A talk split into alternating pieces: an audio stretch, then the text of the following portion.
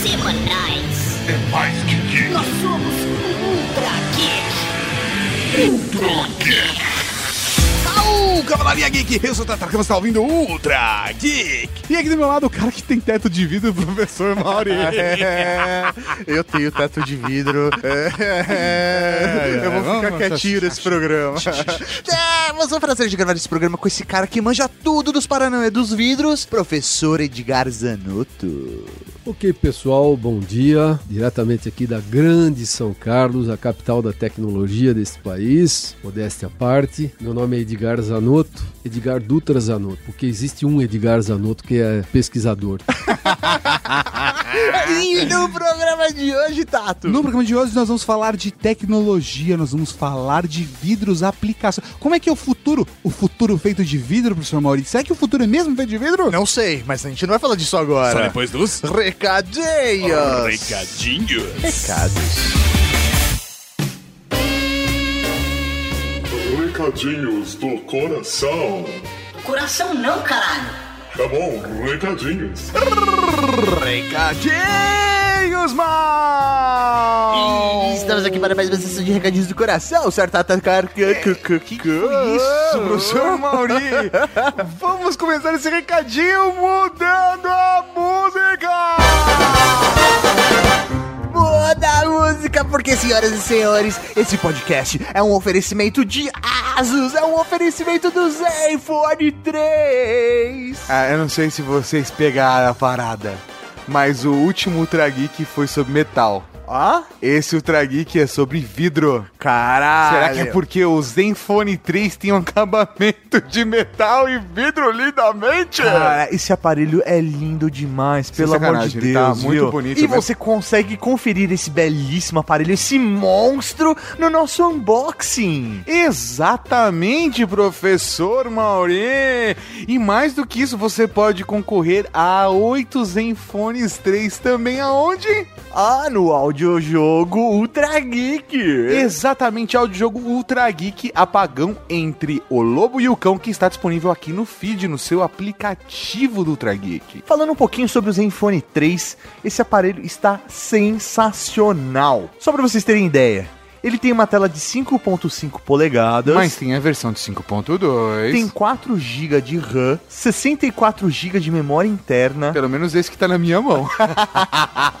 Filma em 4K com estabilização de imagem. Mas esse produto será lançado dia 25 de outubro. Dia 25 será o evento de lançamento, mas você pode assistir da sua casa, no conforto do seu lar, sentado no seu sofá e vai ter até transmissão em 360, velho. Meu, o negócio tá louco demais. Pra vocês terem ideia do que, que a Asus preparou pra esse evento, obviamente eles não vão lançar só o Zenfone 3. A gente já falou que vai ter o Zenfone 3 Max, vai ter o Zenfone 3 Deluxe. Tem uma gama de produtos. A família Zenfone 3, a série Zenfone 3 vai ser anunciada nesse evento. Mas, como é um evento, velho, a Asus não faz qualquer coisa. Ah, nunca faz de qualquer jeito. Pra vocês terem ideia, a apresentação do grupo Sila Sveta, um grupo russo. Velho, tem vídeos deles no YouTube, nas redes mundiais de computadores. Procura Sila S-I-L-A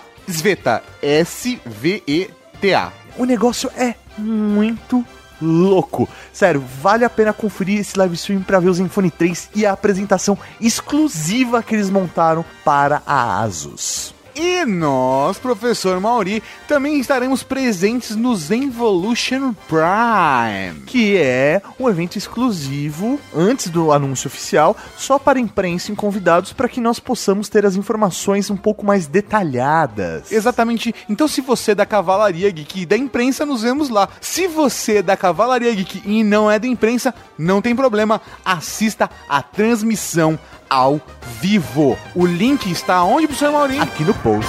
E a gente já falou, professor Mauri, vamos mudar o clima e falar um pouco de Apagão, o áudio-jogo do Trag Geek. Se você não ouviu ainda, você está perdendo. Que é um sucesso já. É o velho. A, a gente tá Bagulho gravando isso louco. menos de 12 horas depois do lançamento. Tá? E já é um sucesso. Tá explodindo de download o A áudio gente tá muito feliz, porque vocês são muito lindos. Então, se você já ouviu, compartilhe com seus amigos. Se você não ouviu ainda, ouça porque é uma experiência realmente incrível. Vamos explicar um pouquinho, professor Mauri, como são as regras, como é o funcionamento de jogo, porque a Cavalaria Geek tá perguntando pra gente. Então, se você está ouvindo o audiojogo Ultra Geek, você vai perceber que é uma história dramatizada dentro do universo do apagão. E, no final do capítulo, Heloísa, a personagem principal, ela pede ajuda para um grupo do WhatsApp. E aí, é uma coisa muito importante pra vocês, galera. Por quê? Na próxima semana vai aparecer o episódio 2A e o episódio 2B. E vocês vão ter que decidir qual dos dois rumos você vai tomar, exatamente como num livro-jogo. E a coisa mais importante, eu sei que existe uma vontade, aquela coceirinha de ouvir os dois, mas por favor, é uma recomendação nossa, não ouçam, porque isso vai impactar diretamente na sua percepção da história. Ouve só um lado, completa todo o audiojogo Ultra Geek escolhendo os seus lados toda semana. Então, se, por exemplo, escolheu o 3A, depois você escolhe mais o 4B, você pode ir alternando entre os dois lados, não tem problema. Mas nunca ouça o lado oposto do que você escolheu. Não discute o 2A e o 2B, escolhe só um dos dois, porque isso realmente vai deixar a experiência mais rica. E quando acabar o audiojogo Ultra Geek, lá no quinto episódio, meu, acabou o quinto episódio, você já baixa todos os outros e aí você ouve. Por favor, siga a nossa recomendação para que você tenha uma experiência fantástica. Agora, um outro detalhe do audiojogo que, além de você jogar e escolher o caminho que você quer seguir, você pode concorrer a um Zenfone 3. São Exatamente. coisas separadas. É uma outra dinâmica e a dinâmica disso funciona o quê? Eu acho que a cavalaria toda entendeu, mas vamos explicar novamente para ficar mais fácil. Você vai mandar uma mensagem de voz para o WhatsApp 11 98765 6950. Ó, olha que fácil, tem a escadinha, ó. 11 987656950 e nessa mensagem você vai falar para Heloísa se ela tem que ir pelo caminho A ou B, ou seja, você tem que fazer isso ou aquilo e o motivo pelo qual você acha que ela tem que fazer isso. Você está aconselhando a personagem a escolher o caminho. E, caso a sua mensagem apareça no episódio 2A ou no episódio 2B, significa que você será o ganhador de um Zenfone 3. Exatamente. Se você sua mensagem está no ar, você já ganhou um Zenfone 3. E não é um só, professor Mauri. São oito Zenfones 3 até o último episódio do audiojogo Ultra Geek. Cara, eu tô orgulhoso dessa ação, professor Mauri. Orgulhoso desse projeto, professor Mauri. Tô muito feliz. Eu queria, eu, eu queria sair abraçando o mundo, professor Mauri.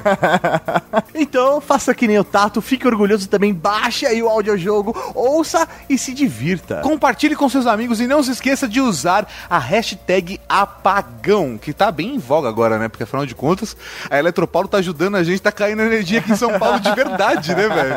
Impressionante. E aí, Tato, o que tem agora, o que tem agora, o que tem agora? Agora tem podcast, podcast, podcast. Podcast. telescópios e vidraças, taças de cristal e lâmpadas. O vidro está em toda parte. Do centro de um vulcão ao interior de seu telefone. De fato, você deve estar olhando para um agora.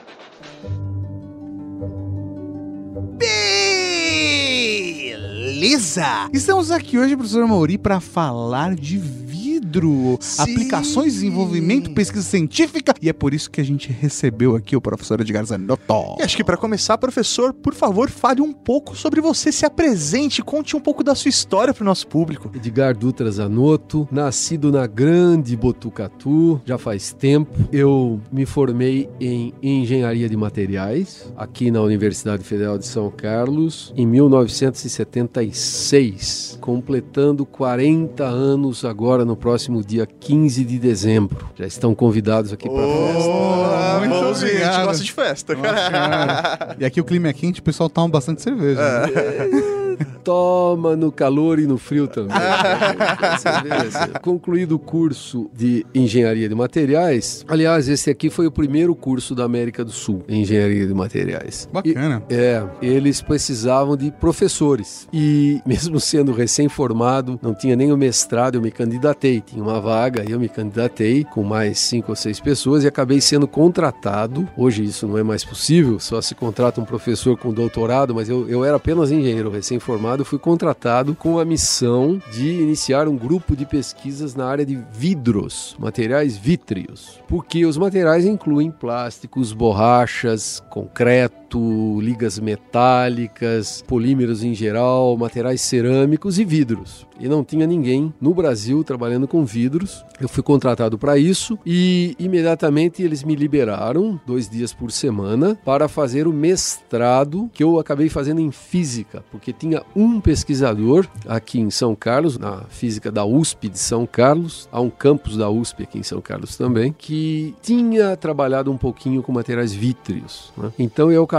fazendo o mestrado em física, simultaneamente as aulas e as minhas pesquisas aqui na engenharia de materiais. Concluído o mestrado em 78, por sugestão desse professor orientador, professor Aldo Krajewicz, que é aposentado da USP, mas ainda ativo, eh, fui enviado para a Inglaterra para fazer o doutorado em tecnologia e ciência de vidros, no que era na época o, o- o mais conhecido departamento no mundo. Desculpa assim, eu não quero ser indelicado, Sano. Na verdade, por que eu já estou me defendendo antes de fazer a, a pergunta? Mas, assim, que década isso era? Porque, assim, estudo do vidro, eu particularmente acho uma matéria muito importante, mas durante algumas décadas, décadas de 80, 90, o plástico chamou muita atenção. A galera de desenvolvimento de embalagem. O, o plástico, ele foi ganhando mercado. E hoje eu vejo o vidro retomando o mercado, porque ele é mais sustentável, porque o- ele dá mais possibilidades. Acho que a gente vai chegar lá, mas assim, qual era a década? Porque eu, queria entender qual era a pegada que você tava pra continuar se dedicando no estudo do vidro. Não, não tinha pegada nenhuma. Sendo um curso de. Eu já vou falar da década já já, mas.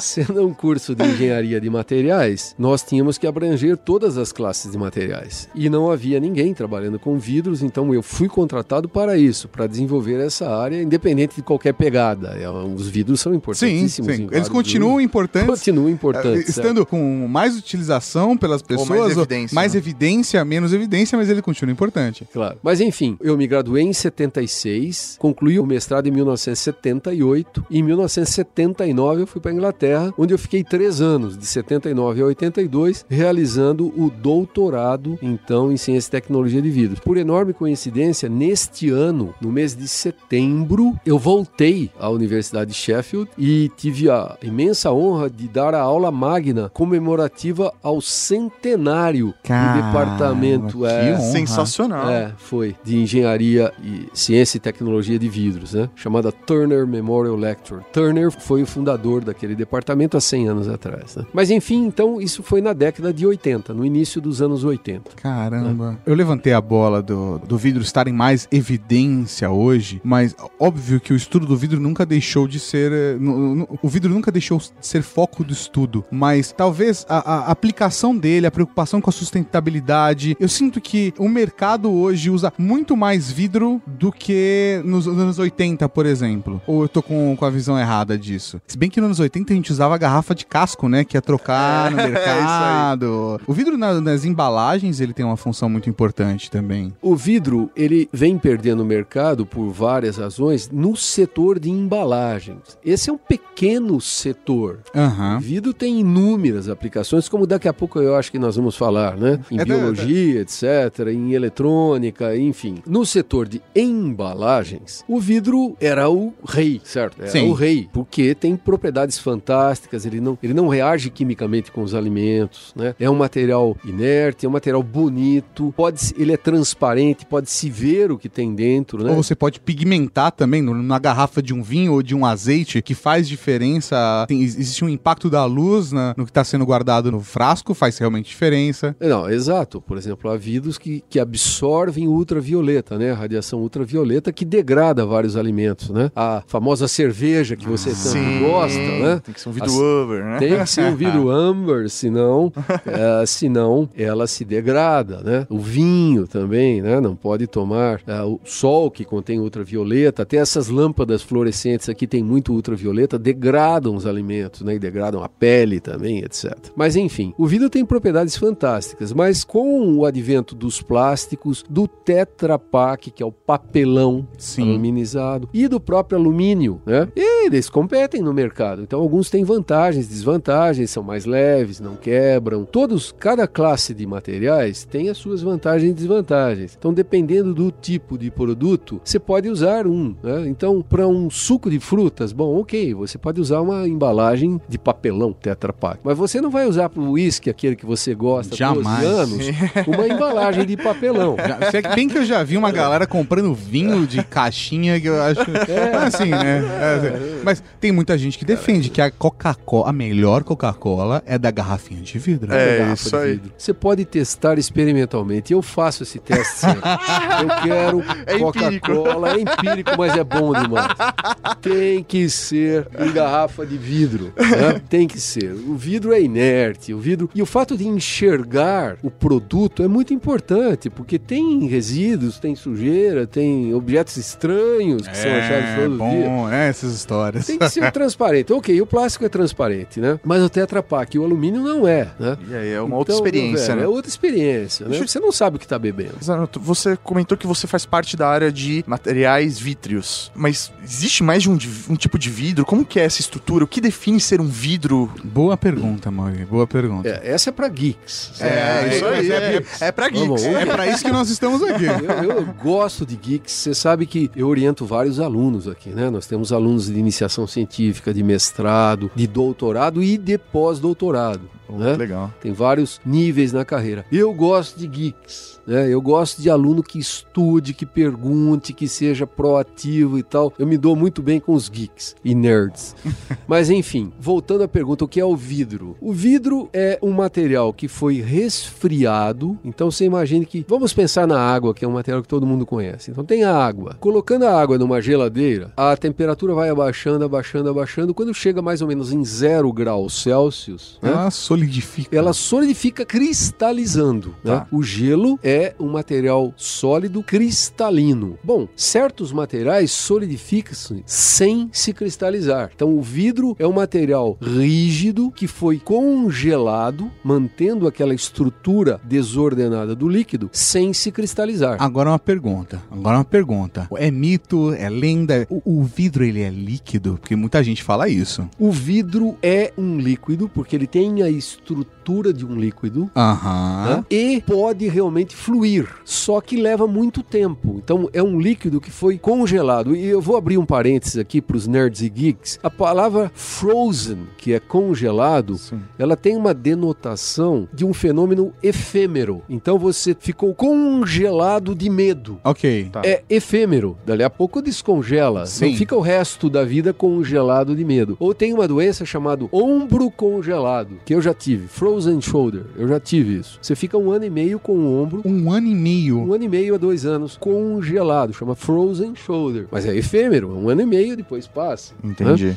Então a palavra frozen, ela tem essa é efêmero. É, você congela é diferente de solidificar. Entendi. Solidificar é solidificou. Congelar é diferente. Mudou de estado, né? O Ela- congelar é. ele é temporário. O solidificar É ele, permanente. ele é permanente. O, o congelar ele é temporário. Eu usei todo esse tempo para dizer que o vidro, então, é um líquido congelado. Ele foi temporariamente congelado. Se nós esperarmos, eu até já publiquei um artigo no American Journal of Science para os very, very deeply geek guys. né? American Journal of Science, 1998, Edgar Dutra Zanotto. Vocês vão procurar lá na internet e achar. Do Cathedral Glasses Flow. A pergunta é: será que os vidros Das catedrais. das catedrais medievais, eles são mais espessos embaixo que em cima, porque em 500 anos ou mil anos o vidro vem lentamente fluindo, já que é um líquido congelado? Essa é uma pergunta importante. Sim. Tem na enciclopédia britânica, em muitos livros texto de física, de engenharia de materiais, e quase todo mundo já ouviu falar nisso. Sim, mas muita gente fala que é mito. Eu tava esperando a pessoa certa pra perguntar ainda, né? E a partir de agora você vai falar, ah, não, mas, "Ah, mas eu conversei com o professor Edgar Dutra Zanotto, da UFSCar, e ele me disse, não, você está errado. Olha, eu sou o cara para essa pergunta, porque eu tenho uma palestra chamada Glass Myths, né? Olha! Mitos do vidro. E nessa palestra eu abordo várias coisas, mas um assunto é, é justamente esse. Do Cathedral Glasses Flow, né? Os vidros de catedrais fluem se nós dermos, digamos, 500 mil anos. Você tá me matando de ansiedade. A resposta é sim ou não? Então você vai ter que ler o meu artigo, como você é um grande geek, no American Journal of Physics, 1998. Sensacional Vai encontrar a resposta. Ó, se a gente achar, a gente coloca o link aqui no post pra facilitar pra todo mundo. Aliás, cara, no final do programa, para aqueles que continuarem, eu dou a resposta. Fechou. Oh, eu gosto disso. Eu gosto Vocês têm que me lembrar. Ah, beleza.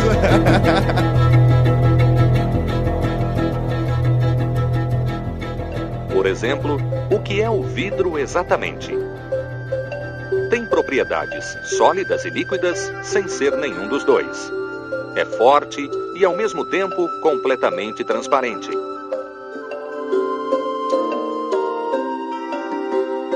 A estrutura molecular do vidro ajuda a explicar alguns de seus mistérios. Ao contrário dos sólidos, cujas moléculas congelam formando cristais, e ao contrário dos líquidos, cujas moléculas saltam aleatoriamente, as moléculas do vidro nem se movem nem se alinham. O vidro tem uma estrutura peculiar. É a condição de qualquer matéria que tenha moléculas imóveis, mas desorganizadas. Outra propriedade positiva do vidro é não dispersar luz, mas ser atravessado por ela, o que o torna transparente. Mais antigo que a história, o vidro é produzido tanto pela natureza quanto pelo homem. O vidro se forma quando certas pedras chegam a temperaturas de fusão e depois se resfriam. Também se forma nas entranhas de vulcões. É o caso da obsidiana, um material negro e opaco que se tornou o primeiro vidro a ser utilizado pelo homem.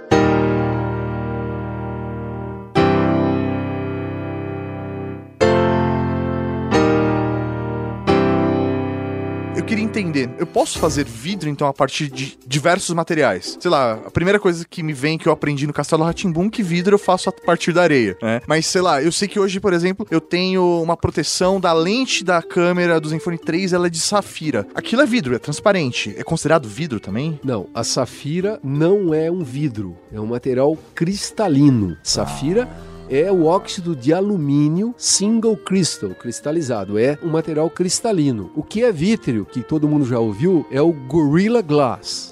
Sim, que é, é uma marca da, da É Corning. uma marca da Corning que é usada nos telefones celulares, em laptops e coisas assim. Até em carros eles estão testando agora. Mas Ele é um vidro que passa por um processo químico, ele tem adições de outros materiais. Essa é a minha compreensão do Gorilla Glass e outros vidros que são mais resistentes contra risco, contra queda, contra etc. Ou não, eu estou errado. Não, você está certo. Na, na realidade, tem uma base de dados chamada SciGlass. SciGlass são os ultra nerds russos que há 30 anos começaram a catalogar todos os vidros que já foram testados, feitos em qualquer laboratório do mundo. Esses caras, né, um deles chamado Oleg Mazurin, está vivo ainda, com 80 e poucos anos. Tem o Alex Privin e outros mais novos que continuaram. Eles então têm uma base de dados que eles vendem agora, chamada SciGlass, que tem mais ou menos 400 mil formulações diferentes de vidros. Caramba! É, é K mesmo. Porque são 400 mil. Então, o vidro, não existe o vidro. São 400 mil vidros. É, já é como feitos, falar água, certo? mas tem É. diversos tipos de água, né? É, mas a água até tem bem menos, certo? A água tem menos, mas não tem 400 mil tipos de água. Mas pode mas- 400 mil tipos de marcas de É, água. é porque, mas- não, é porque a água, né? Água é água, mas A água ela tem essas diferenças químicas, mas é realmente é que o vidro ele é resultado de um processo humano, né? A água não, a água a gente encontra na natureza. É, há alguns vidros naturais, uns poucos vidros naturais também. Mas você pode fazer vidros. Então, como é fazer vidros? Você faz uma mistura e se para os meus amigos nerds tem um outro artigo chamado How many glasses can one make with all the elements of the periodical table, né? Quantos vidros você Sim. pode fazer com combinações de todos os elementos da tabela periódica? Dá um número enorme, 10 elevado a 52. Depois Ah. você acha como pronunciar esse número. Mas voltando então, Mas esse também é um artigo seu. esse é um outro artigo meu. O link está aqui no post também pra facilitar você, rapaz. É, É aqui, tá, já que tá aqui embaixo. O cara tá ouvindo o programa, ele já, já pode. o link pra ler. Então vocês são os caras. Então, basta misturar alguns elementos, fundir, né? Tem que fazer um líquido, elevar a temperatura, funde, mistura, homogeniza e depois resfria rapidamente. Esse rapidamente é entre aspas, porque alguns líquidos são chamados os bons formadores de vidro, congelam-se facilmente. E outros, como os vidros metálicos, metallic glasses, têm que ser resfriados muito rapidamente. Ah, isso me soa Star Trek, alumínio transparente. é um sonho, não É, mas né? eles não são transparentes. Que- Os metallic glasses são vítreos, mas não são transparentes. Ah, tá. né? Não são transparentes porque continua tendo essa nuvem eletrônica, o mesmo tipo de ligação química que absorve a luz. Então os É, por vidros, enquanto continua na ficção científica. os vidros metálicos têm a estrutura vítrea, têm certas propriedades interessantes, mas eles não são transparentes. Nem todo vidro é transparente. Enfim, mas você mistura essas coisas, funde e resfria. Alguns cristalizam-se. Seus átomos se rearranjam num estado ordenado, cristalino, como o gelo. Uhum. Outros, como a sílica ou a areia, que alguém falou, Mauri falou, que é óxido de silício, pode ser resfriado desde o estado fundido lentamente e assim mesmo ele vitrifica. Vitrifica, quer dizer, ele congela sem se cristalizar. É assim que se forma um vidro. Alguns são fáceis, outros bastante difíceis, demandando velocidades de resfriamento muito rápidas. A gente levantou a bola da Corning agora há pouco, né? E a- a- eu gosto muito dos vídeos conceituais da Corning, A Future Made of Glass. Esses vídeos são é aquele o que acorda de manhã sem um motivo pra viver. Você assiste esses três vídeos no YouTube e aí você você você vai pra vida falando um dia eu vou viver aquilo. Eu quero ficar vivo só pra ver aquilo, só pra acordar de manhã e meu fogão por indução ficar me dando as notícias enquanto ele esquenta Você minha escova os dentes d'água. olhando naquela tela touch. né? É, assim, é, é uma- agora uma pergunta honesta, assim, o quão distante você acha que nós estamos disso, Zana? Porque a gente tá num processo de aumento de camadas de vidro, né? É isso com que faz com que a gente chegue desse futuro feito de vidro. Não, nós estamos já muito perto. E- esses produtos dos vídeos da Corning, de forma conceitual, eles já existem. Alguns, inclusive, já estão no mercado, outros ainda não estão no mercado. Eu soube esta semana, ainda não vi. Tá aí uma lição de casa para vocês que procuram tudo na internet. Que eu não sei se foi a Panasonic ou a Samsung que lançou a televisão totalmente transparente essa semana. Ah. Procurem isso, É, foi- please me mandem Foi- Acho que foi a Panasonic Foi a mesmo. Panasonic. É, tem até tá numa estante assim. Para é, uso ela tá comercial, bonita. para uso comercial, a gente já encontra isso no mercado. Para aplicação, por exemplo, em lojas, telas menores, tá? Não televisões, telas de É, display de. É, é, são alguns displayzinhos pra, por exemplo, ah, sei lá, você vai na farmácia e tem um, um display de divulgação que usa um sistema de transparência. E eu já acho isso, assim, o absurdo do futuro, sabe? É, pra mim é algo que, assim, na década de 80 seria algo inimaginável. A tecnologia que a gente tem hoje, o smartphone que a gente tem no bolso, a tela do smartphone, eu acho isso, eh, surpreendente, cara. Eu Surpreendente. acho que o, o smartphone se tornou só o que é hoje por conta da tela, né? Tirar o teclado, que foi, meu, acho que a grande sacada do Steve Jobs foi tirar o teclado e transformar com isso a numa. tela capacitiva, porque a tela resistiva, tela é isso aí. resistiva, já existiam diversas soluções, mas com tela capacitiva, com esse tipo de sensibilidade e acabamento em vidro, É, que eu acho isso que aí. fez a diferença da parada. E hoje, o mercado e a aplicação disso é... É inúmero, É, né? cara, não, assim, eu fico embasbacado, me sinto. É aquela coisa do meu lado geek fala, que gosto, é tão bom estar vivo hoje em dia, vivendo sabe? isso. Ai, ai. Você comentou também agora há pouco que existem diversos níveis de transparência para um vidro. Existe uma escala real disso? Ou tem uma escala que determina quando é vidro ou não é, de acordo com a transparência também? Ou só o tipo de material que E tem define ser o vidro filho da puta, que é aquele vidro que você não percebe, que ninguém coloca uma faixa, você dá de cara quando você tá saindo do banco. Que esse vídeo tem uma ótima, um ótimo índice de transparência, né? Cara, gostei da definição. Eu nunca havia usado essa definição, né? Vidro FDP, né?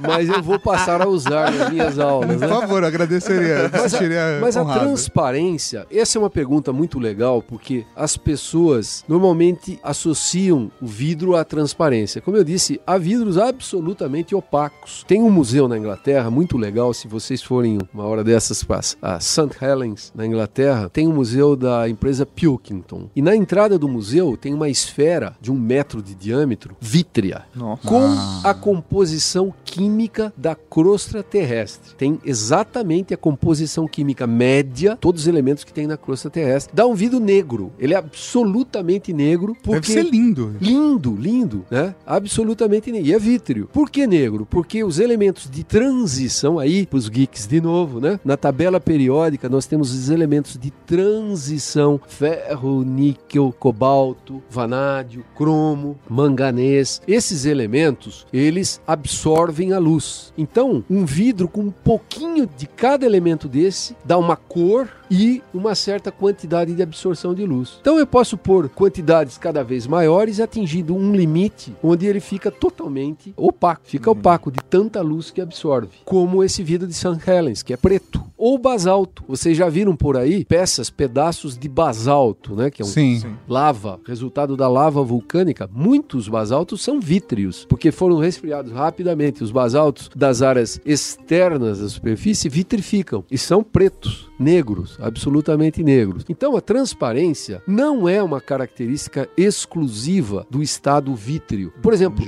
todas as pedras preciosas, a esmeralda, a turmalina, o topázio, o diamante, esses materiais são transparentes e são cristais, não são vítreos. O quartzo é um cristal transparente e não é vítreo. Nem tudo que é transparente é vidro, nem tudo que é vidro é transparente. É, essa é a regra. Exatamente. Ou mesmo. seja, não há certeza. sem dúvida. Como tudo na vida, eu acho. É, Podem é, ter cristais FDP também. É entendeu? isso, Pô, é. é Não são só os vidros. Estou aprendendo muito nessa entrevista. Novas definições. No passado, eles faziam garrafas. Hoje, produzem, entre outras coisas, fibras óticas de vidro finas como um fio de cabelo.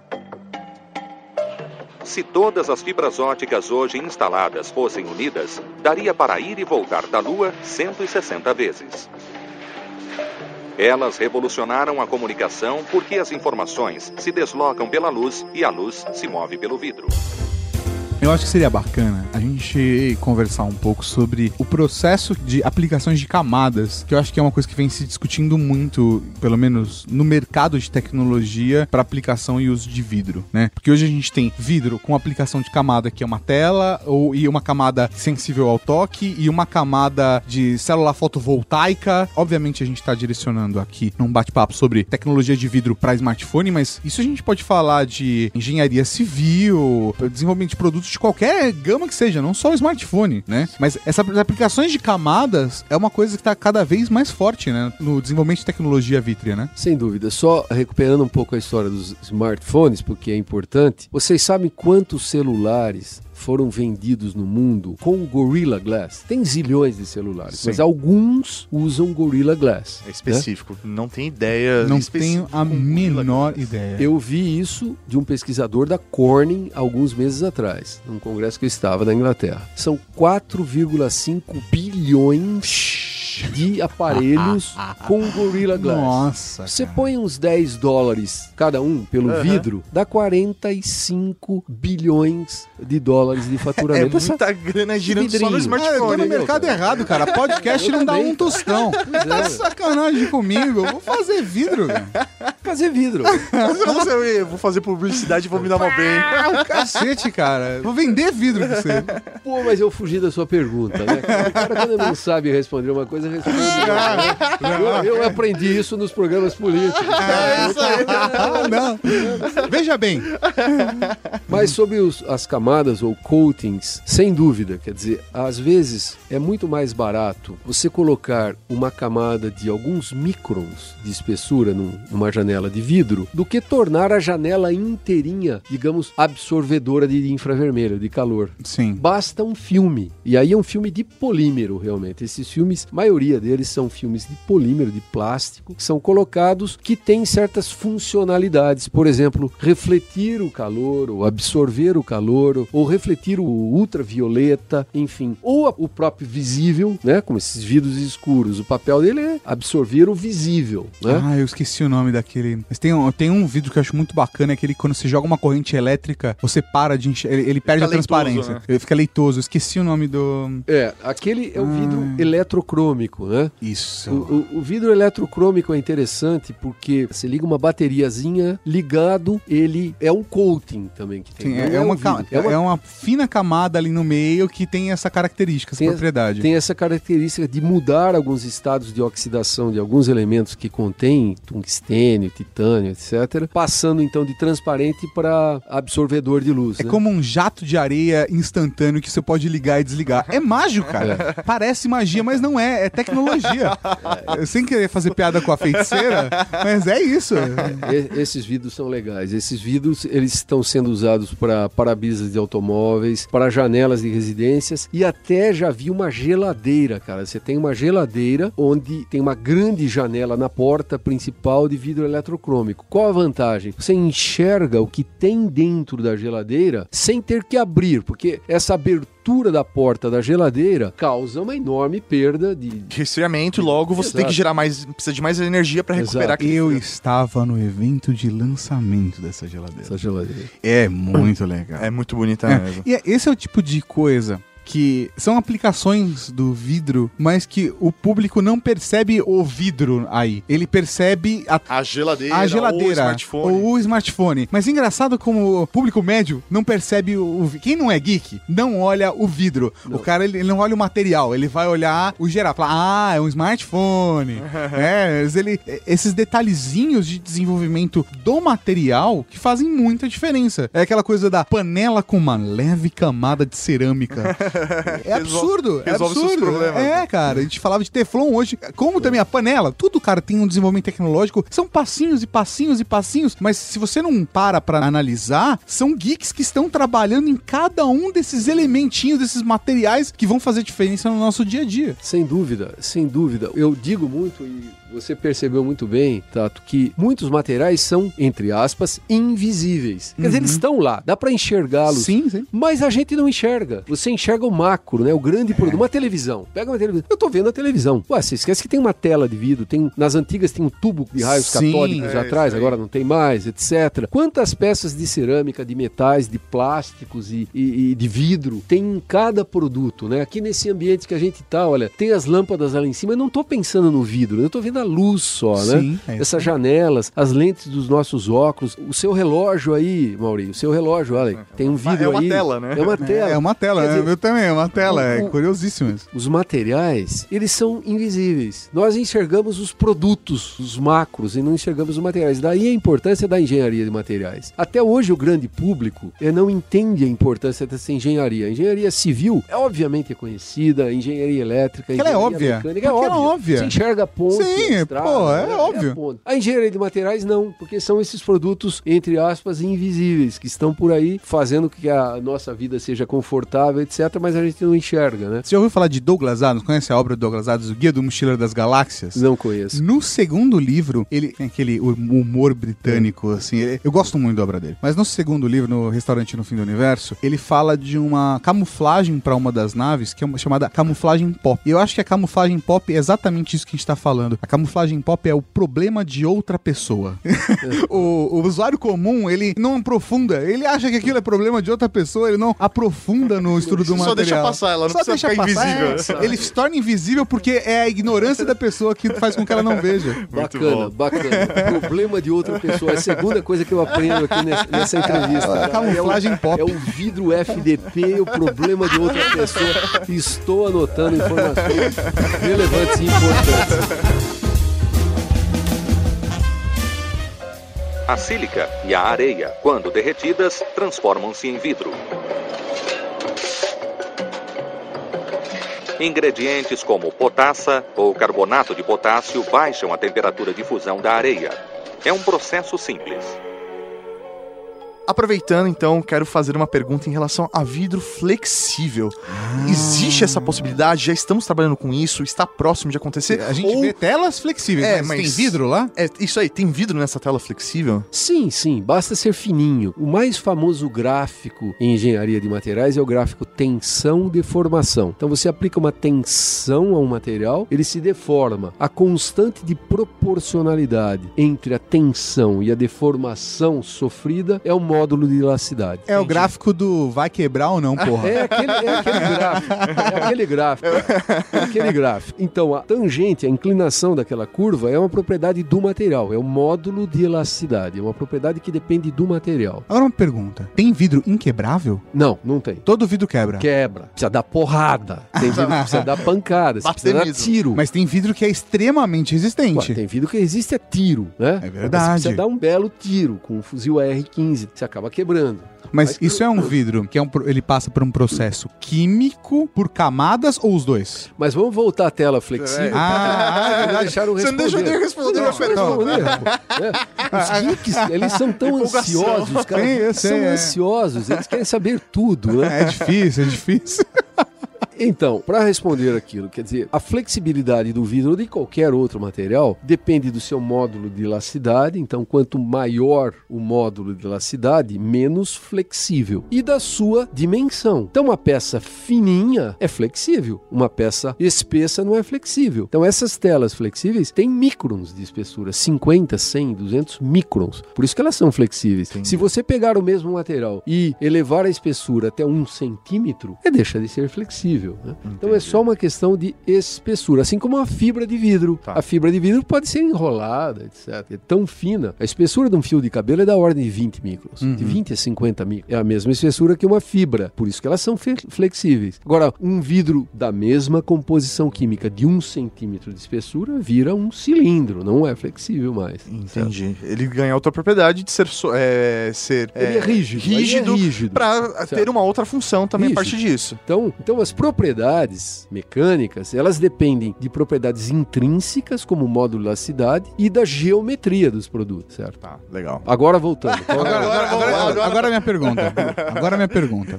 Tem vidro inquebrável? Não tem, não tem vidro inquebrável. Tem vidros extremamente resistentes, vidros que são temperados termicamente, como vidro temperado. Que a gente usa na- nas janelas aí de lojas ou residências, etc. Eu uso, Box eu tenho vidro banheiro. temperado pra. No box. Eu vidro temperado pra segurar a balança digital, né? A gente já passou dos 100 quilos, né, cara? Se não for temperado, bicho, o vidro não segura, cara. É isso aí. Parece inquebrável, mas ele não é. Não, ele- Mas é, é um processo químico, são camadas, Ou é é o tipo de processo material que usa térmico. pra fazer? Qual a diferença para esse vidro ser mais resistente nesse caso? Esses vidros que são. Eu não tô falando de um Gorilla Glass que você vai derrubar no chão, o índice de ter riscos ou de quebra ou de trincar é bem menor, mas um vidro desse, um vidro para levar tiro. Qual, qual que é um processo desse? Tem dois processos principais. Um é chamado tempera térmica. Então, esses vidros que nós citamos aí para residências, box de banheiro, para as balanças, para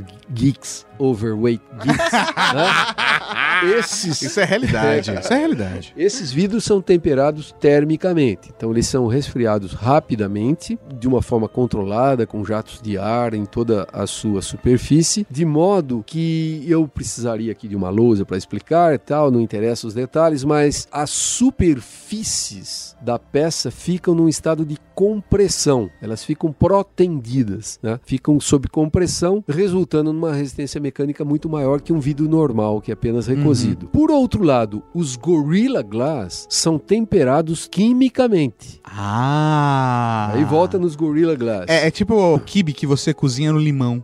É, você usa um processo químico e não usa a temperatura.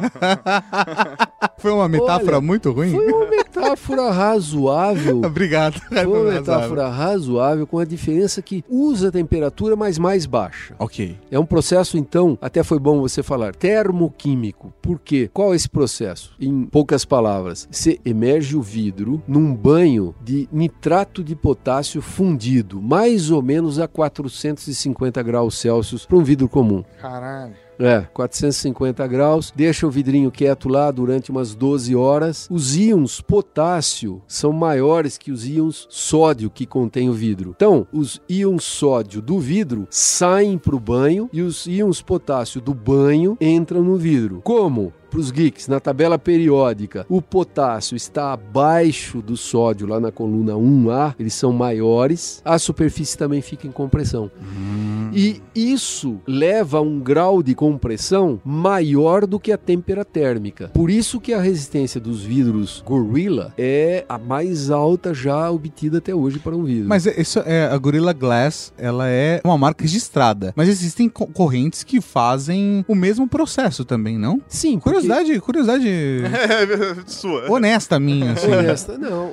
Ou não, realmente Gorilla Glass tem algo de especial? O Gorilla tem muita coisa especial, muita coisa especial, porque não é apenas o processo termoquímico que é conhecido, foi publicado na Nature em 1968, né? As bases do processo já, o artigo já foi publicado há muito tempo, mas a Corning, que tem uma equipe enorme de engenheiros e pesquisadores em Corning, New York, por isso que chama Corning, é o nome de uma cidade no estado de Nova York. Eu já visitei o centro de pesquisas deles, que é o maior do mundo, por sinal na área de vidros, maior do mundo. Nada chega perto. Mas deve ser um sonho visitar um É cara. fantástico, é fantástico. Eles têm tudo e tem 300 PHDs. Eles pegaram tudo pra eles, né? É, brincadeira. E são bons, não são. Eles, PHDzinho, eles né? são bons, eles, eles selecionam criteriosamente. Imagino. Eu conheço vários. Enfim, eles desenvolveram ao longo dos anos, veja que está no Gorilla Glass 5.0, Uhum. né, na quinta geração dos Gorilla Glass já. Então já tem uns 8, 10 anos que eles estão mexendo com Gorilla Glass, mexendo em detalhes da composição química para otimizar a quantidade de potássio que entra na estrutura do vidro. Quanto mais potássio do banho entrar, mais tensões de compressão e mais forte, mais resistente fica o Eu, vidro. eu fiquei né? assustado quando eu vi o Gorilla Glass 2.5, né? É engraçado, as pessoas têm a percepção de que o Gorilla Glass 3 ele é mais resistente do que o 2.5. Mas de fato, o 2.5 para diversas situações, Ele pode ser mais resistente. na verdade é porque ele, ele é um. O caminho da, da nomenclatura não é sempre tão óbvio. Mas é pelo fato de eles utilizarem a, a borda ali da construção do vidro, ela fica pra dentro. Então quando você bate de quina no 3, você tá batendo a quina de verdade. No 2.5, não. A quina tá dentro do seu smartphone. Então é uma coisa assim que me deixou boquiaberto. Então a chance de- dele trincar é menor do que. Porque eh, a quina, de fato, que você. A, a sua percepção de quina não é a quina do vidro de verdade. Eu achei isso Por isso que ela é assustador. arredondada a ponta dela. Por isso que é arredondada a ponta dela, cara. É, é absurdo a gente ver esse tipo de aplicação, né? Sim, muito legal. É, isso foi muito bem colocado, Tato, porque a fratura em vidros, seja o gorila ou qualquer outro vidro, você pode observar que a devastadora maioria das fraturas iniciam-se nas bordas, porque aí é que estão os defeitos, o corte, pequenos lascamentos e tal. Nas bordas são o ponto de origem das fraturas. Então, protegendo bordas, isso é algo adicional da engenharia, né? Isso não foi um, um desenvolvimento da composição química do processo, foi um do design. Então, tudo entra. É a composição química, o processo e o design da peça, né? A geometria da peça e como ela é colocada no casing do smartphone. E falando em smartphone, eu- eu- é uma coisa muito interessante. Eu mencionei brevemente os metallic glasses. Sim. né? Existem vidros metálicos. Há uma empresa, se não me engano, sueca, tá aí outra lição de casa para vocês, Vamos lá. Que é fantástico. Eu nunca fui atrás, mas agora é a hora. Que supostamente produz um celular que custa 2 mil euros com o casing, corpo, feito de metallic glass. Então, e os metallic glasses são muito mais resistentes que os corpos normais de celulares. Então, aparentemente, esse celular bate no chão e pula E quebra o chão. pula, pula, volta para sua mão. Eles são elásticos ao extremo e extremamente resistentes. Que legal. música,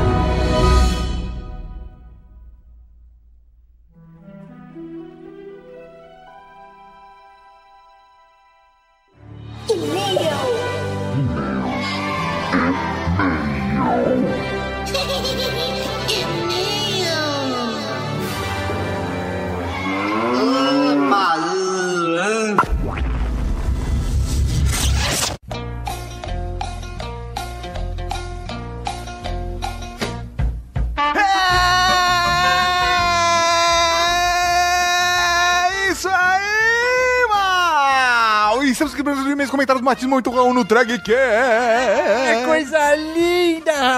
E pra começar, como faz o pessoal mandar um e-mail pra gente, tá? É muito fácil, muito simples. Mande um e-mail para ultrageek.redgeek.com.br Ou você pode fazer melhor que isso, deixando um comentário no post do programa e aí toda a Cavalaria Geek vai interagir com você. Exatamente. E se você quer enviar um pedido de batismo na Cavalaria Geek de Elite, mande um e-mail também para ultrageek.redgeek.com.br com o assunto batismo. Remember, remember. It's November. It's November. It's November. The gunpowder treason and plot. I know of no reason for gunpowder treason ever forgotten. Agora, se você é um produtor de conteúdo e quer divulgar o seu podcast aqui, é só mandar para o mesmo e-mail, ultrageek.redgeek.com.br com o assunto spot. É isso aí, e dessa semana nós vamos tocar o spot aqui do Like Tourcast do liketour.com.br. Exatamente. Já ouviu falar no Like Tourcast? Quem é que não gostaria de viajar ao mundo todo? Conhecer diversos lugares legais, ter experiências diferentes. Com o nosso podcast Viagem, você terá diversas dicas para se preparar para a sua viagem. E também vai conhecer relatos de pessoas que já tiveram experiências incríveis viajando. Então não perca tempo, assine o nosso feed e conheça o Like Tourcast, um podcast para quem curte viajar. Felipe tem uma voz impostada, né, rapaz? É, é, eu, eu, sim, honestamente, cara, eu, eu gosto de viajar. Eu sou o público-alvo do Like Tourcast. então fica aí a dica Cavalaria Geek do Like Tourcast. E vamos começar finalmente aqui a leitura de e-mails. Nossa, finalmente, mano, eu pensei que tava cansado de. Não, que eu, eu fiquei empolgado. É o momento que a gente conversa diretamente com a Cavalaria Geek, é a hora do sim, feedback. agora. Finalmente vamos começar a leitura de e-mails. Vamos lá então, professor Mauré. Primeiro comentário é do Rod Scobes. Rod Cobbs. Raul, caríssimos e prezados marechais do mundo podcaster geek. Raul! Minha mente está bugando aqui. Lançamento do Zenfone com corpo de metal, 8 Zenfones de prêmio, História do Metal, 21 do 10, Audiojogo Ultra Geek, 25 do 10, Ansiedade, Power Metal Nazista, dublagem de vozes, youtubers, 30 pessoas de 30 anos, que faria no dia 21 do 10, aniversário, Wendel Bezerra, Goku Zenfone, Hyper Mega Super Power Bank, Snaps Bob Esponja, ah, meu Deus! Sarcasmo modo on. Também sou estilo monge budista, nada ansioso, tipo tá. É, eu sei muito bem como é que é a parada. Agora, agora vamos lá lá. Falando sobre Power Metal, ele tá falando do Geek de Metal, que foi o Geek 262. E falando sobre nazista, ele tá falando, professor Mauri, do computador nazista da IBM, que é o Ultra Geek Snap da semana passada. Sim, fica aí a recomendação pra vocês. Eu gostei aqui da riminha que ele fez. Sarcasmo rima com orgasmo. Ah. Mas beleza. Ó, droga. Parece que bebi 10 litros de energético com Nesquik. Isso é perigoso. Muitas novidades acompanhando o crescimento do Ultra Geek a cada dia mais. Parabéns pelo magnífico trabalho, Tato e professor Maurinho. Muito obrigado pelo carinho, Hot Cops. Já ouvi mais de 100 podcasts de vocês e já apresentei o Ultra Geek para um amigo meu e ele já está ouvindo. Maravilha, fica muito mais fácil agora com o aplicativo do Ultra Geek para Android. Você vai lá, você instala lá no smartphone do seu amiguinho, já aperta o play e ele ouve. Que bonitinho. Estou tentando mostrar para a esposa agora. Aê, sim. Por favor, quando bati o olho no tema do Ultra Geek 262, tive aqueles 5 milésimos de segundo epifânicos de sensação que iriam falar do meu, do seu, do nosso querido metal, estilo musical. Inclusive o Tourinho chegou, velho, com os dois pés no peito. Ele, é, vem falar de metal, não me chamou? Aí depois ele falou, não, aí eu não fiquei, eu fiquei chateado só, mas aí depois que eu vi que era de metal. então um beijo, Tourinho, sua celebridade. Caiu por terra quando vi a imagem da fundição de metal ao lado. Porque se fosse pra falar de metal, talvez tivesse a foto do Ozzy mordendo a cabeça de um morcego e tal. Talvez fique aí pra você. Recomendação, na verdade, talvez seja bacana. O Ultra Geek da história do rock, anos 50. O link tá aqui no post, é só clicar pra você ver e logo mais tem os anos 60. Mas foi um podcast top, curti pacas. Mas me digam, existe a possibilidade de fazerem um adendo à série de podcast História do Rock, falando de metal? É, sim, Existe essa existe possibilidade. essa possibilidade. Grande Raul pra vocês. Um Raul pra você também, senhor Rodrigues Cobias. Um Raul, meu velho! E o próximo senhor Mauri não é um e-mail qualquer, na verdade ele não é nem um e-mail, mas ele é um batismo!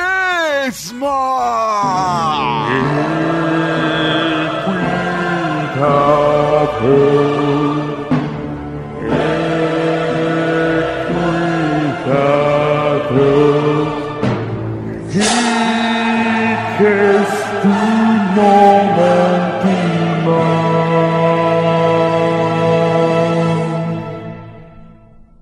Gostaríamos de usar o nosso poder aqui de marechais dentro do Drag Nossa, Geek. Mauri, que bonito isso, que forte. É, não, pra poder batizar Pra poder de novo. pessoas que não necessariamente mandam um e-mail, mas pessoas que fazem parte e ajudam o Geek a ser o que ele é. Exatamente. Professor Mauri, eu acho que um ponto importante aqui é, às vezes a gente se dá a liberdade de fazer isso. Saiu até um sotaque mineiro, você viu? Eu vi. Liberdade, porque assim, muita gente da Cavalaria Geek não sabe, mas essas pessoas também acompanham diretamente o nosso trabalho, não só trabalhando com a gente, mas também ouvindo e assistindo a gente. E esse é o caso, Professor Mauri. Vamos começar a descrever ele, depois a gente fala o nome? É mais divertido, que as pessoas tentam adivinhar. Vamos brincar de adivinhação agora. Lá, lá, lá. Uma característica dele, professor Mauri. Muita gente da internet ama e muita gente da internet odeia ele. não, não é odeio. Não, não, né? Odeio, fica, fica pesado. Tá, não. tá bom, tá bom.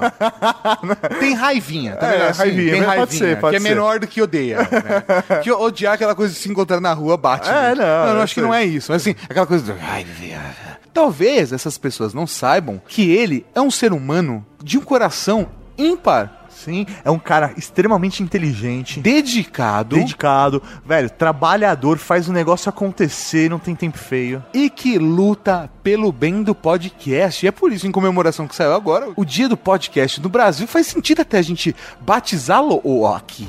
O que mais a gente pode falar dele, senhor Maria? Ele não é de São Paulo Ele não é de São Paulo. e ele está entre os melhores editores de podcast hoje no Brasil. Virgem! E, e ele também programa, senhor Mauri. Ele participou do projeto Rede Geek 5.0, que agora já é, na verdade 5.1 beta. Sim, estamos falando de você, Thiago Miro. Você vai ser batizado hoje. Então, Thiago Miro, ajoelhe-se. a partir de hoje, tu serás conhecido como o Nicolas Cage da Cavalaria Geek.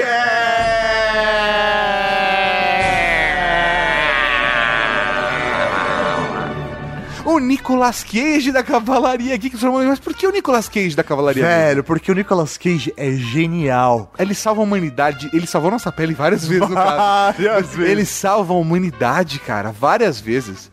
Ele encontrou a lenda do tesouro perdido. Vamos lá. Ele leva os filmes a lugares que antes não conhecia, assim como o Miro faz com o Mundo Podcast. Exatamente.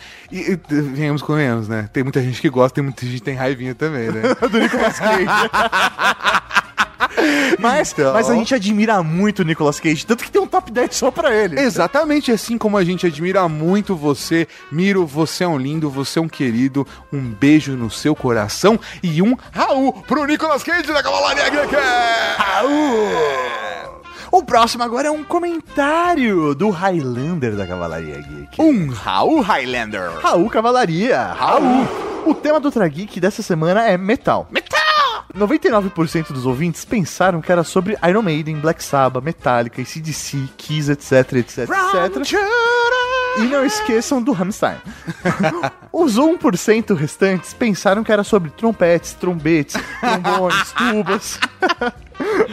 para, para evitar confusão para os futuros ouvintes, sugiro o seguinte modificação: de Ultra Geek 262 Metal para Ultra Geek 262, a influência na história da humanidade da substância mineral que se apresenta em estado sólido à temperatura ambiente, com exceção do mercúrio, e que se caracteriza por brilho característico, opacidade, dureza, ductibilidade e maleabilidade. É, não deu certo. É melhor deixar como tá e que todo mundo continue pensando que é sobre heavy metal ou sobre trombetes. Ele manda aqui um Raul, PlayStation 1. Ficamos no aguardo do Trageek sobre Iron Maiden, Black Sabbath, Metallica, CDC, Kiss, etc, etc, etc. E não se esqueçam do Rammstein. Pode deixar. Um Raul, meu velho. Um Raul Highlander. E falando em Raul... Vamos para o momento Raul.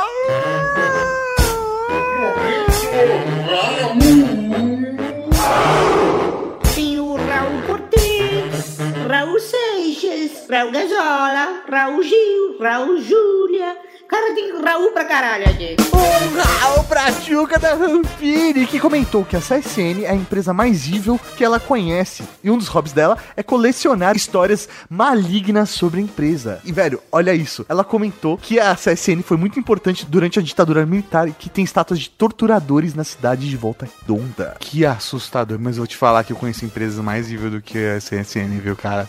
Não sei. Ah, isso vale um top 10, professor Mauri. Um rau pra Jéssica Pereira Artemis da Cavalaria Geek, sua linda, que está aguardando o audiojogo já chegou. Um Raul para Anselmo da Silva, que ouve o Trageek até o final. Muito obrigado. Um rau pra Juliana Santiago, que desde segunda está se rasgando de culpas pela escolha que ainda nem tinha feito no audiojogo. É, é, acontece. Um Raul para o Weller Santbanes, que quer o audiojogo do Trageek. Um rau pra Bruno Marques, que quer o Ultra Geek todo no Snap, não só um pedaço. Um Raul para o Refuxter, o cunhador da Cavalaria Geek, que é um ótimo contador de histórias. Um rau pra Sally Freitas, que com o Ultra Geek Snap lembrou do Ultra Geek sobre Fusca, sim, é verdade. Um Raul para André Russo, brigadeiro da Cavalaria Geek, que está acompanhando o Snap no YouTube. Faça que nem ele. Exatamente, cara, professor Mauri, crescemos o número de inscritos no YouTube, então inscreva você também e ganhe um Raul aqui, assim como a dona Jéssica Tavares, a linda da Demolidora da Cavalaria Geek, que disse que o chifre simboliza a sabedoria, como na estátua de Moisés que tem no Vaticano, feita por Michelangelo. Olha só! Um Raul para todo mundo que mandou e-mail mandou comentário, mas eu foi lido aqui. Um Raul pra todo mundo que tá acompanhando o audiojogo Ultra Geek! Um Raul para você que baixou o aplicativo do Trageek. E um Raul pra galera que vai acompanhar com a gente a transmissão do lançamento do Zenfone 3 essa semana no dia 25. Essa é a Cavalaria Geek. E até semana que vem. Com mais um Ultra Geek. Aqui na Rede Geek. Falou, tchau. Tchau. Raul. Raul. Gravando.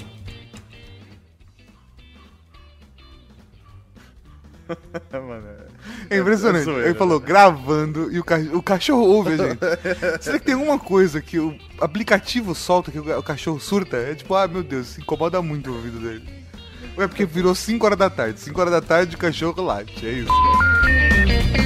Você acabou de ouvir o Ultra Geek.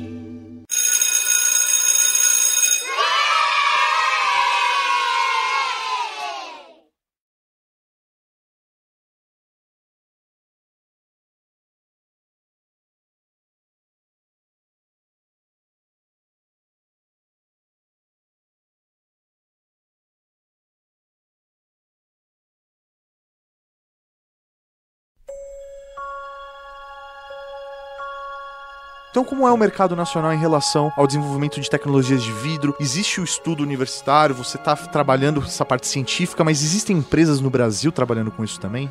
O Brasil, obviamente, tem muitas empresas de vidro plano, de garrafas, de produtos domésticos, pratos, copos, de faróis de automóveis, de garrafas térmicas, mas são empresas, a maioria delas, a maioria delas, com algumas exceções, empresas internacionais, quer dizer, todo o know-how vem de fora, né? E também o Brasil não produz nenhum tipo de high-tech class, são vidros consumer good, né? Aham. em alta escala e alta produção. Por outro lado, as universidades têm alguns grupos bem avançados, como o nosso aqui. Nós temos um centro de pesquisa e inovação em materiais vítreos, com 14 professores, né? É um dos maiores do mundo, acredite se quiser, em nível acadêmico. Tem empresas como a Schott, a Corning, japonesas e chinesas com grandes grupos, mas nas academias do mundo todo, em geral você tem um, dois, três professores trabalhando com vidros. Nós temos 14. É um dos maiores do mundo, sem exagero, que modéstia à parte, né? Eu conheço dois na França e dois na China que tem dessa dimensão. É. Então nós temos um grupo. O Brasil está ficando bem forte nessa área de pesquisa. Legal, de muito bom saber. Até por isso, quando eu falei pro pessoal do Dabi Vidro com quem eu falo, eles mandaram falar com você. Fala, vai, vai pra São Falar com Carlos. o Zanoto. Falei, Tá bom, vou pegar o carro, vou ter São Carlos gravar com ele, velho. Não, já, já agradeço a vocês por terem se deslocado e vindo até aqui. Que né? isso, foi um prazer. Ah, foi um foi prazer. grande honra e prazer pra mim. Eu tenho um amigo que ele vai brigar comigo se eu não te perguntar. Vidro caseiro, fazer vidro em forno de pizza, dá? Que ele olha aqueles vidros artesanais, ele acha lindo. Ele é meio que um sonho pra ele. Então eu tô gravando isso pra ele. É possível você é fazer possível casa? fazer vidro em casa? É, mas é difícil, Não é recomendado, crianças? é poluente. Ah, é poluente. É, infelizmente. Ah. É perigoso, né? Você tem que ter exaustores, tem que ter tratamento de resíduos. Eu não recomendo, né? As empresas produtoras de vidros têm que tratar os resíduos, têm que recuperar os gases e tratar os gases que são emitidos, o pó, a poeira. Não é uma coisa para se fazer no quintal de casa. Apesar que é possível, mas eu não recomendo. Já foi feito. Não, tem gente, tem artistas, né, que tem os seus Os ateliês, né, os com faz ateliês. vidro, etc. Mas é muito difícil, muito perigoso. Você está falando em temperaturas de 1500 graus Celsius. Nossa, não, não é uma boa ideia. não é uma Cara, boa eu me ideia. queimo, eu, queimo, eu me queimo fazendo bala de caramelo, porque já é aquele negócio que derretido, você encosta na pele, é pior do que vela, né? Quando pinga. Olha, pro seu amigo, se ele quer fazer vidro, ele pode fazer vidro de açúcar. Ah, Dá pra fazer vidro de açúcar, que são esses vidros utilizados em filmes. Esses filmes onde o sujeito dá um murro e o outro arrebenta o vidro. Pega o vaso e quebra A na base de cabeça. xarope de milho, não é? São, são vidros de xarope, feitos de xarope, entendeu? Esses são vidros orgânicos que dá pra fazer na cozinha. Então, legal, dá pra fazer vidro. E além de tudo, além de tudo, a criançada vai gostar, né? Ele faz um formato bonitinho, aí dá pra colocar na boca e sentir um saborzinho doce. Olha, vocês sabem que todas a- as balas e drops, essas são vítreas. São vidros. Ah, é verdade. Orgânicos, são vidros orgânicos. Então nós temos os vidros inorgânicos, esses que a gente conhece como vidro, os vidros metálicos, que eu mencionei, e os orgânicos, que são as balas e drops e caramelos, são vidros. Caramba, legal. vivendo e aprendendo. Tá bom, pessoal? Perfeito. Zanuto, muito obrigado, aí pela sua participação. E só deixa pra gente a resposta. Você Ah, falou no ai, velho. Cara, quase. Tentando obrigar os meus amigos geeks a lerem o meu artigo no American Journal of Physics. Ninguém vai ler o artigo, que pena. Mas Ah, mas o artigo está aqui embaixo, altamente recomendado. Clique lá no link que vai diretamente pro artigo. Olha só, então a pergunta é: o vidro de janela, porque como eu disse, tem 400 mil composições de vidros e tal, mas o de janela, que é um vidro formado de sílica, óxido de cálcio, óxido de sódio e algumas impurezas, hã? esse vidro flui a temperatura ambiente? A resposta é sim, mas a pergunta é: quanto tempo leva? Ah. Essa vocês vão ter que ler o artigo. Boa, você pegou.